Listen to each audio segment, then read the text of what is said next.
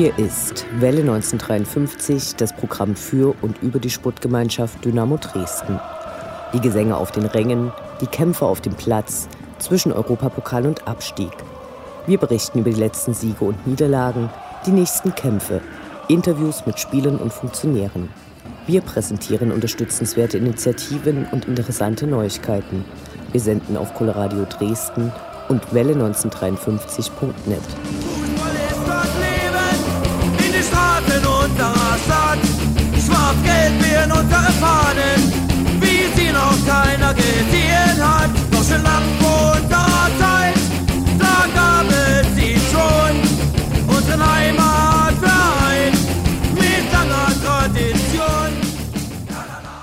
So nah liegen Trauer und überschäumende Freude.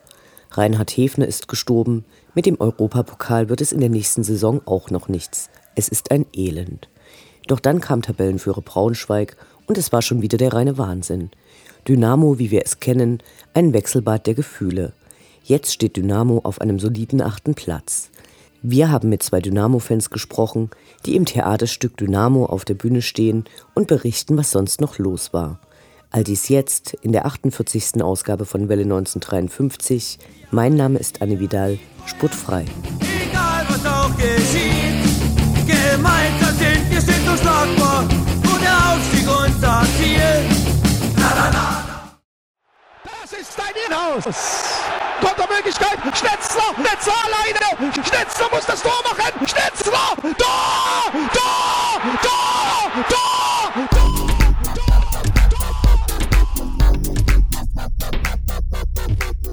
Der Blick zurück. Was ist passiert? Was war großartig? Was hätte nicht geschehen dürfen? Infos zu den absolvierten Liga- und Pokalspielen.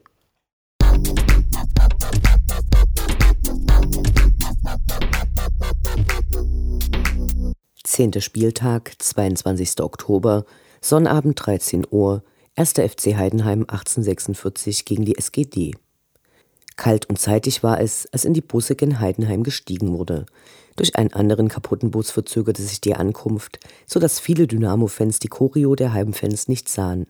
Polizei und Ordnungsdienst waren relativ entspannt. Jens Jeremies, der auf der kommenden Mitgliederversammlung Ehrenmitglied werden soll, worauf er wohl aber keine Lust hat, war mal wieder im Gästesitzblock dabei und kümmerte sich darum, dass dort die Fahnen hängen bleiben konnten.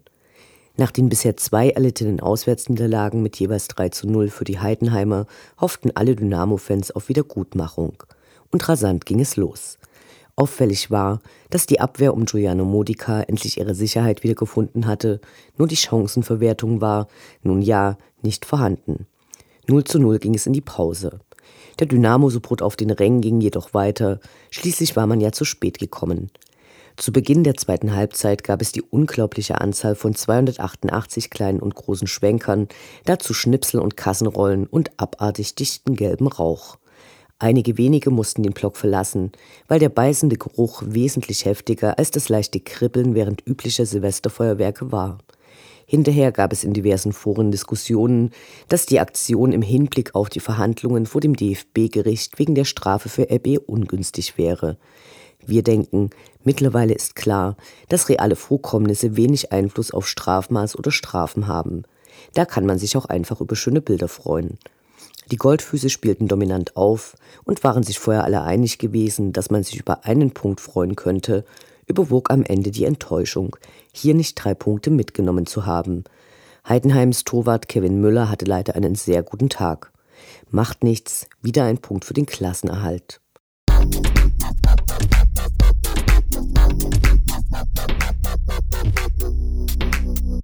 DFB-Pokal, zweite Runde, 25. Oktober, Dienstag 18.30 Uhr, SGD gegen DSC Arminia Bielefeld. Die zweite Runde auf dem Weg zum Europapokal stand an und mit Bielefeld schien ein machbarer Gegner zu kommen. Der Einlass zeigte sich selten unfähig, sodass zum Anpfiff viele Plätze noch frei waren. Zuvor gab es eine Gedenkminute für Reinhard Hefner, dessen Tod am Tag zuvor bekannt geworden war. Die wurde mit lautstarkem Beifall begangen, was auf dem Spielfeld leider als Ende der Trauerminute wahrgenommen wurde. Am K-Block hing ein großes Banner Du warst ein Held für alle, Ruhe in Frieden, Reinhard. In der Mitte hing ein überdimensionales Trikot mit Hefners Nummer 6. Auf dem Platz begannen im Unterschied zum Spiel in Heidenheim die Niklasse Kreuze und Hauptmann sowie Paco Testroth, von dem sich erhofft wurde, dass er die Leistung von Stefan Kutschke gegen seinen Ex-Club in der ersten Pokalrunde nachahmen könnte.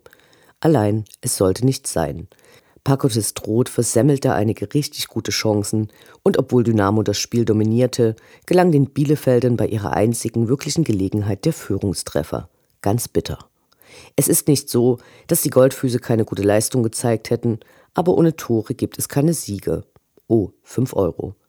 Dynamo wachte aus der reinen Überlegenheit auf und kämpfte bis zum Schluss. Verdammt. Nach den übrigen Spielen wurde sich noch mehr geärgert, weil mehr unterklassische Mannschaften als in den letzten Jahren in die nächste Runde eingezogen waren und damit hypothetische Überlegungen für eine eventuelle Viertelfinalteilnahme angestellt werden konnten.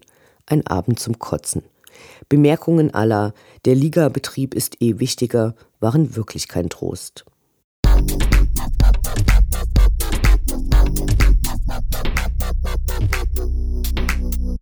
Elfter Spieltag, 28. Oktober, Freitag 18.30 Uhr, SGD gegen Eintracht Braunschweig. Das erste Ligaspiel nach dem enttäuschenden Pokalabschied und gleich der Tabellenführer zu Gast. Viele waren optimistisch, hatten die Goldfüße doch auch Hannover und Stuttgart abgefertigt. Doch zunächst warteten alle, denn die Gäste standen im Stau. Eine schöne Geste, wenn man bedenkt, wie das sonst so gehandhabt wird. Vor dem Spiel wurden die Sieger des siebenten Ultras Dynamo Fahnenmal-Wettbewerbes geehrt und präsentierten die neuen Schmuckstücke auf dem Rasen. Kurz vor Anpfiff stand ein Capolemi auf dem Platz und kündigte eine Sammelaktion für eine würdige Beerdigung von Reinhard Hefner an, die während des Spiels in den Blöcken durchgeführt wurde. Ein Wiedersehen gab es mit Quirin Moll, der aber gelb gesperrt auf der Tribüne saß. Auf unserer Seite fehlte Ayas Aosmann. Der war, wie kurz vor Anpfiff mitgeteilt wurde, aus disziplinarischen Gründen für das Spiel nicht berücksichtigt wurden. Kein gutes Omen. Dann ging es mit 15 Minuten Verspätung zur Sache. Dass Braunschweig berechtigt die zweite Liga anführt, wurde schnell sichtbar. Ein schnelles, gut eingespieltes Team, das die Goldfüße zu vielen Fehlpässen zwang. Da ging nicht viel. Zu sehr schien die Dynamos auf dem Feld von der individuellen Klasse der Braunschweiger beeindruckt. Und schon nach elf Minuten war es soweit. Braunschweigs Hernandez köpfte, nachdem ein Lattenschuss von Kumbella alle in Sicherheit gewiegt hatte, den Abpraller ein. Das sah Dynamo nicht gut aus. Auf Seiten der Goldfüße sind Marvin Stefaniak und Niklas Hauptmann hervorzuheben, aber Dynamo war oft einen Schritt zu langsam oder zu spät. Zum Glück schien Braunschweig mit der Führung vorerst zufrieden. Die Goldfüße gaben zwar Torschüsse ab, was Zählbares war aber nicht dabei. Kurz nach dem Wiederanpfiff dann ein Pass auf Lumpi Lamberts, den er verliert, und dann geht alles ganz fix. Kumbela trifft und erhöht damit seine Torausbeute gegen Dynamo auf fünf Tore in den letzten sechs Spielen. Verdammt. Dann kam Pagotes Droht und mit der Doppelspitze wurde alles anders. Denn der traf zwar selbst nicht direkt, erwies sich aber als kollegialer Vorlagenspieler. Als sich alle Dynamo-Fans dachten, jetzt müsste mal was passieren, damit noch was geht, spielte Paco Testroth auf Nils Teixeira, der bedient Stefan Kutschke und der schob ein. Sensationelle Vorarbeit. Mit dem Anschlusstreffer kehrte das Selbstbewusstsein zurück, auch wenn immer noch viele individuelle Fehler gemacht wurden. Den Goldfüßen egal, nach einer Ecke von Marvin Stefaniak ein schönes Ballpingpong im Strafraum, wieder ist es Stefan Kutschke, der letztendlich den Ball über die Linie bringt den Rückstand innerhalb von fünf Minuten egalisiert. Jetzt sind die Fans brachial laut. Da unterstützt nicht nur der K-Block, da stehen fast alle und machen mit. Von den Braunschweigern, deren Gästeblock zwar gut gefüllt ist, sind ein paar Fahnen zu sehen, aber rein gar nichts zu hören. Ein würdiger Gegner auf den Rängen waren sie aber keinesfalls. Pakotis Droht traf dann leider nach grandiose Vorgabe von Andi Gogia nicht, der nach Anfangsschwierigkeiten wieder ein starkes Spiel machte. Verdammt. Aber Andi Gogia versuchte es nochmal, wieder auf Paco Testrot und der spielte quer auf die zweite Sturmspitze 3 zu 2. Alle treten durch. Braunschweig konnte darauf nicht reagieren. Jetzt stand die Dresdner Abwehr sicher und selbst in der Nachspielzeit blieben alle, soweit es eben ging, entspannt. Die Mannschaft wurde gefeiert und Capolemi verkündete das Ergebnis der Sammelaktion für die Beerdigung von Reinhard Hefner. Mehr als 11.000 Euro waren gespendet worden. Glücklich gingen alle noch ein oder zwei Bier trinken. Unendlich sind die Weiten des Universums der Sputtgemeinschaft Dynamo Dresden. Alles rund um die SGD.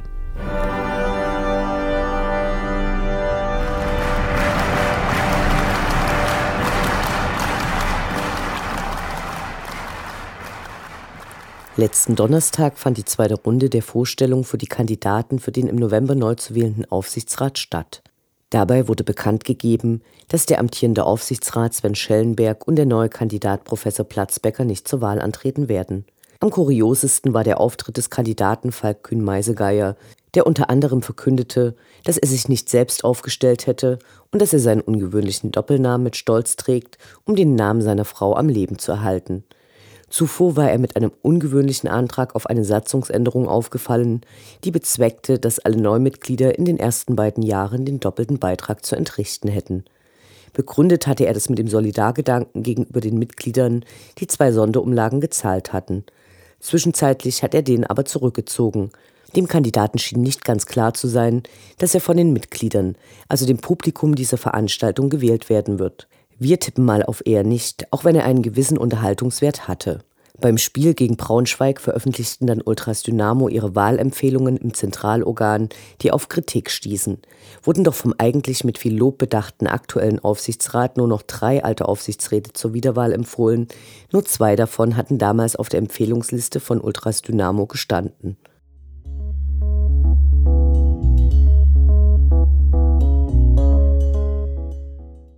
Von den Trikots mit der Aufschrift Love Dynamo Hate Racism, die die Goldfüße beim grandiosen Sieg gegen Stuttgart getragen hatten, wurden die von Marvin Schwebe und Stefaniak, Lumpi Lamberts, Stefan Kutschke und Akagi Gogia versteigert.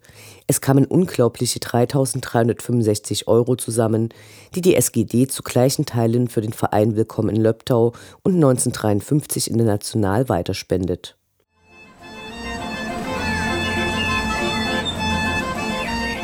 Wir Fans bleiben Dynamo treu. Doch die im Trikot kommen und gehen und die in den Anzügen sowieso. Wir schauen zu, wie sich das Personalkarussell bei der SGD munter dreht. Am 24. Oktober wurde bekannt, dass Reinhard Hefner gestorben ist. Diese Nachricht löste große Trauer aus, ging doch mit Reinhard Hefner, eines der ganz großen Dynamo-Idole, der wie kaum ein anderer an vielen großen Momenten des Vereins beteiligt war. Zwischen 1971 und 1988 bestritt er 519 Pflichtspiele und feierte mit Dynamo vier Meisterschaften und vier Pokalsiege. Mit der Nationalmannschaft der DDR gewann Reinhard Hefner 1976 in Montreal olympisches Gold. Als wesentlicher Spieler des Dresdner Kreisels lässt er noch immer die Augen der Fans leuchten. Als Trainer führte er die Sputtgemeinschaft 1991 in die Bundesliga, wurde dann aber, was viele immer noch erzürnt, einfach entlassen, weil ihm angeblich die Bundesliga-Erfahrung fehlte. 2013 wurde Reinhard Hefner zum Ehrenspielführer der Sputtgemeinschaft ernannt. Sein letzter Besuch eines Dynamo-Spiels war das grandiose 5 zu 0 gegen den VfB Stuttgart. Bei den folgenden Spielen wurde ihm gedacht und Spenden in Höhe von 11.000 Euro für seine Beerdigung gesammelt. In vielen Würdigungen seiner ehemaligen Kollegen, Freunde und Wegbegleiter wurden nicht nur seine sportlichen Erfolge, sondern auch seine Persönlichkeit erinnert. Die Trauerfeier findet am Freitag, dem 11. November um 15.30 Uhr auf dem Urnenhain Dresden-Tolkewitz statt. Von Blumenspenden soll abgesehen werden, da die Beerdigung erst später im engsten Familienkreis stattfinden wird. Aber gut, ich meine, alles, was ich jetzt rede, ist alles Schall und Rauch. Das Interview. Gespräche mit Spielern, Funktionären, Initiativen, Freund und Feind.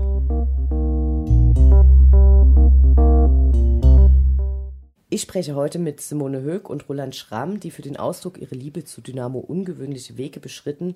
Sie spielen im Theaterstück Dynamo mit, welches im letzten September Premiere hatte und auch in dieser Spielzeit auf dem Plan steht.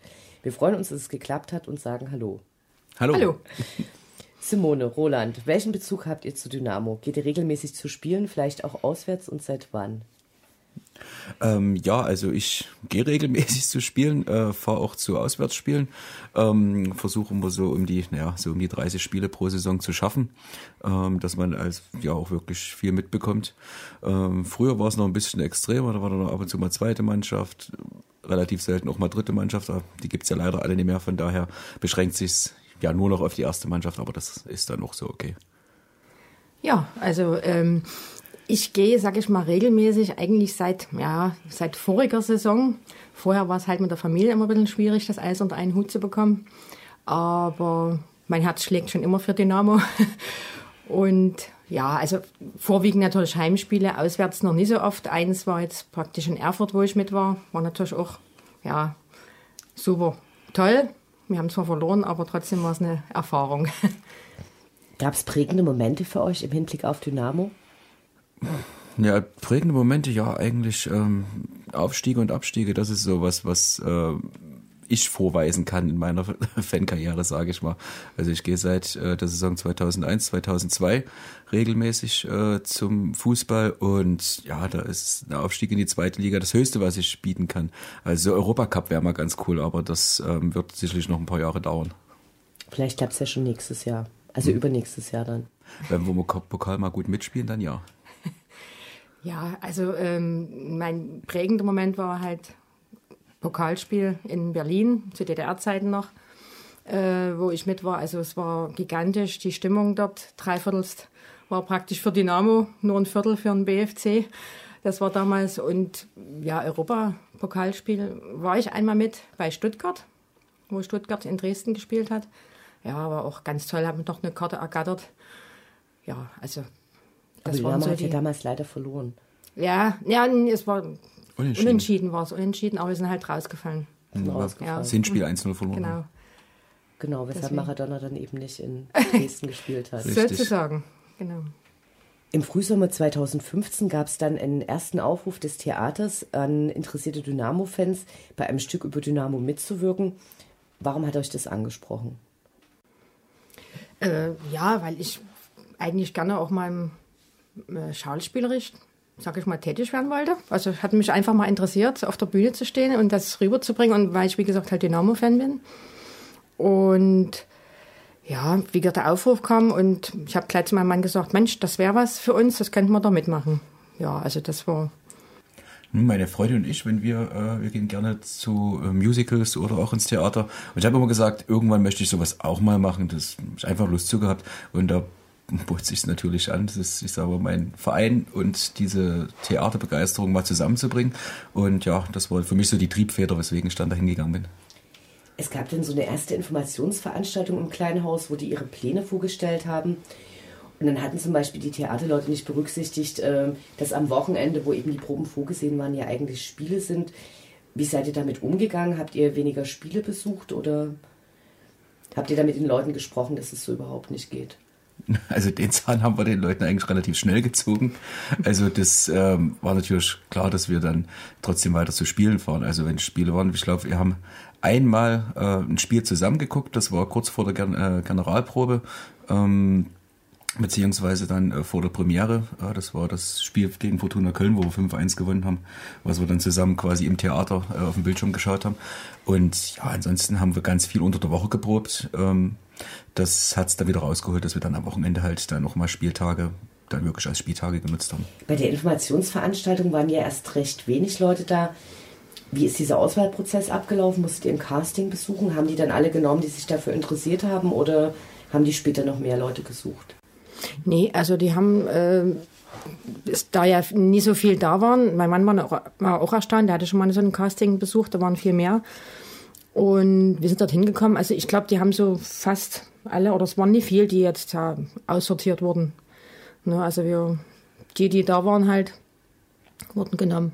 Wie lief das ab? Äh, wollten die, dass ihr verschiedene Szenen vorspielt oder musstet ihr da Übungen machen oder? Nee, es war eine Vorstellungsrunde erstmal, dass wir überhaupt erzählen von uns, wie wir dazu gekommen sind, um, ja, einfach uns von unserem Lebenslauf mal kurz vorstellen. Ja, Ja, und dann haben wir im Prinzip dort bei diesen Auswahlworkshops, die dann äh, stattgefunden haben damals, ähm, ja, verschiedene so Theaterspiele gemacht, so ähm, mit Stimmübungen, mit äh, so in verschiedenen Rollen schlüpfen, ähm, mit Situationen spontan umgehen. Ähm, weniger auf Dynamo bezogen, sondern eher mehr auf diesen Theater-Background. Und äh, anhand dessen und dann auch ähm, anhand des Zeitplans bis zur Premiere wurde dann ausgesiebt, wer dann mitmachen kann und wer nicht. Der Text wurde aus einer Vielzahl von Quellen vom Dramatiker Thomas Freier zusammengestellt.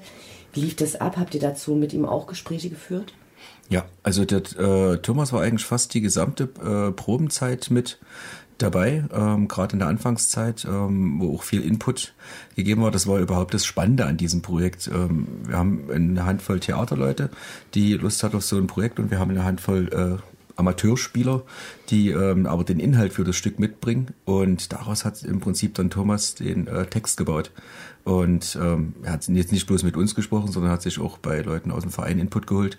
Ähm, aber er war halt die ganze Zeit oder zumindest äh, die Anfangszeit ja. ähm, ganz oft dabei gewesen. Und ähm, unser Regisseur hat dann immer gesagt, er hat sich dann eingeschlossen und hat dann den Text geschrieben. Und dann kam immer wieder mal so neue Textschnipsel, bis dann ähm, ja äh, in der letzten Woche dann alles fertig war. In einer Broschüre zum Stück gibt es ein Szenenbild, in dem die weiblichen Dynamo-Fans strickend dasitzen. In der endgültigen Fassung wurde dann dieses Klischee nicht gezeigt. Wie kam es dazu? Äh, welchen Einfluss hattet ihr dann auf die Gestaltung des Stückes? Gab es Stellen, wo ihr gesagt habt, nee, das machen wir auf gar keinen Fall oder das möchten wir noch anders haben?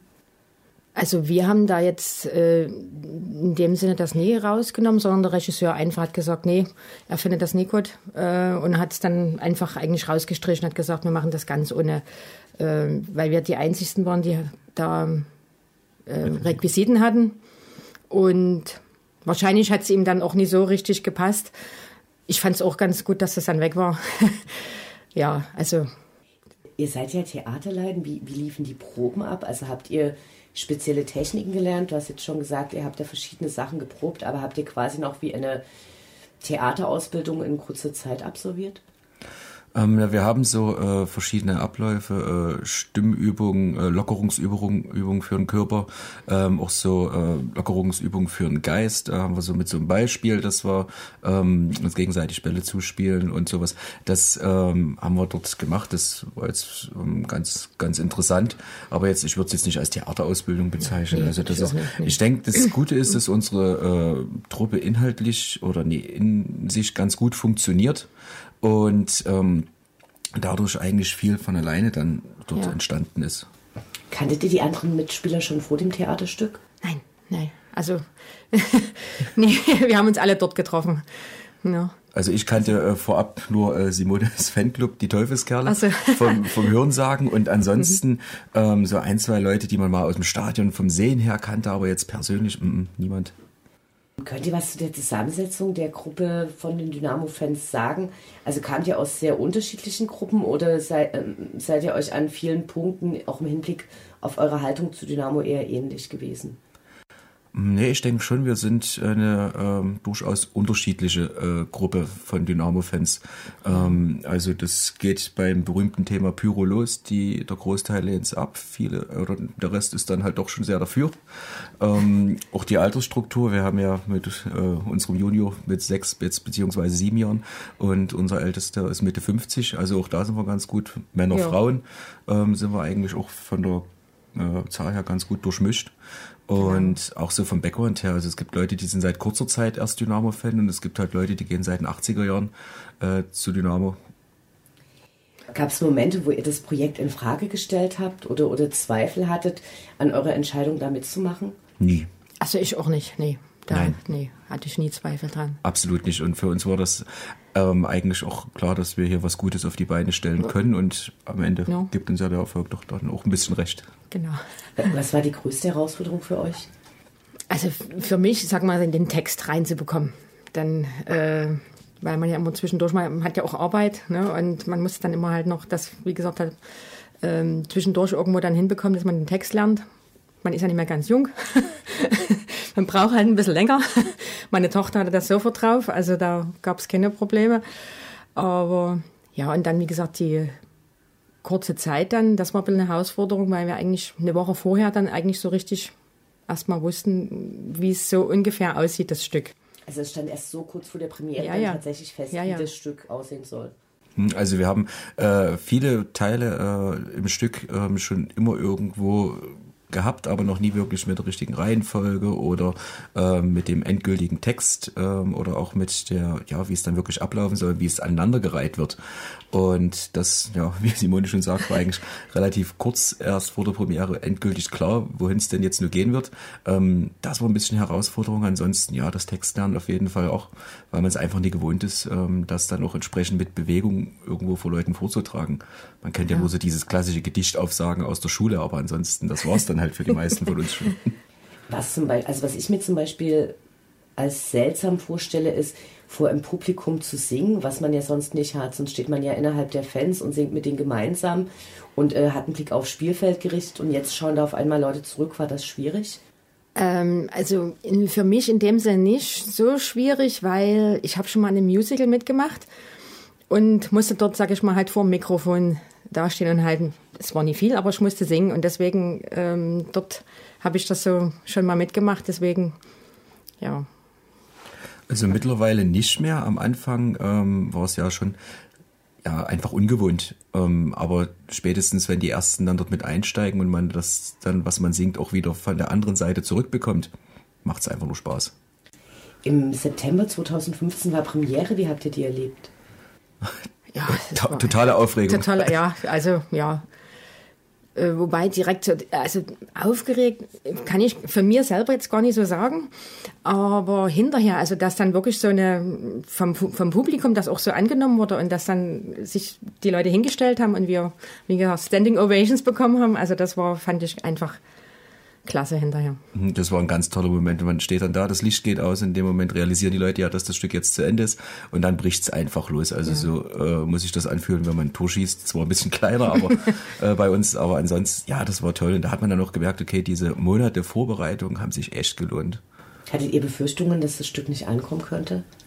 Ja, ein bisschen so, dass zumindest nicht so viel Publikum kommt. Dass, also es ist schon schön, es, wenn viel da ist und es voll ist, der Raum. Lässt sich natürlich auch spielen. Das, da hatte ich schon ein bisschen Angst davor, dachte ich, naja, mal sehen, wie viel kommen. Mm, Das, es ist halt ein ungewöhnliches Thema für, für Theater und auf der anderen Seite ähm, ist auch nicht unbedingt jeder Fußballfan jetzt Theater begeistert. Ähm, aber so das Feedback, was wir bisher von Leuten bekommen haben, die sich angeguckt haben, mit denen man sich dann danach ausgetauscht hat, ist eigentlich äh, fast durchgehend positiv. Dynamo steht auch in diese Spielzeit nochmal auf dem Programm. Wisst ihr schon, wie lange das noch aufgeführt wird? Also nie hundertprozentig. Also momentan ist ähm, das an, die Ansage im Programm der Bürgerbühne, dass es nur noch wenige Veranstaltungen gibt. Aber wie viel haben wir noch nicht momentan. Simone Roland, vielen Dank, dass ihr euch die Zeit genommen habt und weiterhin viel Erfolg. Danke. Ja, vielen Dank. Die nächste Aufführung findet am 26. November 19.30 Uhr im kleinen Haus auf der Klassiestraße statt, also nach dem Heimspiel gegen Bochum. Dynamo-Mitglieder bekommen Tickets für 10 Euro, aber auch allen anderen sei der Besuch des Stückes hiermit ins Herz gelegt. Ausrufezeichen!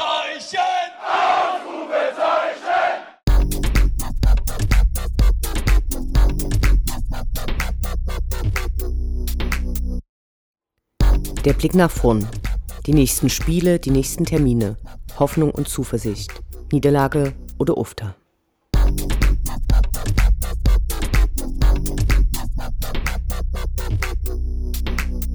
Zwölfter Spieltag, 4. November, Freitag 18.30 Uhr, Fortuna Düsseldorf gegen die SGD. Verbindungen zu Fortuna Düsseldorf gibt es einige. 2015 wechselte Lumpi Lamberts überraschend von der Fortuna zur SGD, wo er als Vereinsikone gilt, weil er in den zwölf Jahren mit der ersten Mannschaft von der vierten bis zur ersten Liga aufstieg. Und so huldigen ihm die Düsseldorfer vor dem Spiel mit großflächigen Spielankündigungsplakaten Lumpis Beck.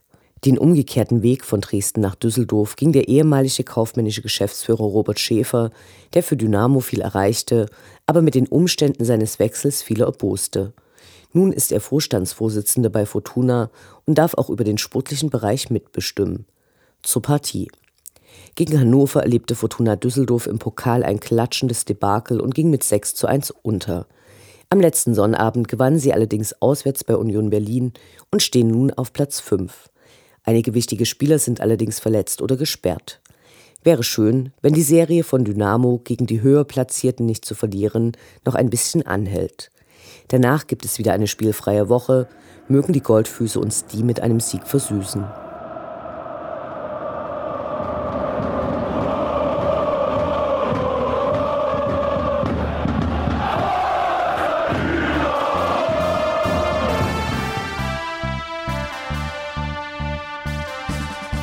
Das war Welle 1953, das Programm für und über die Sportgemeinschaft Dynamo Dresden.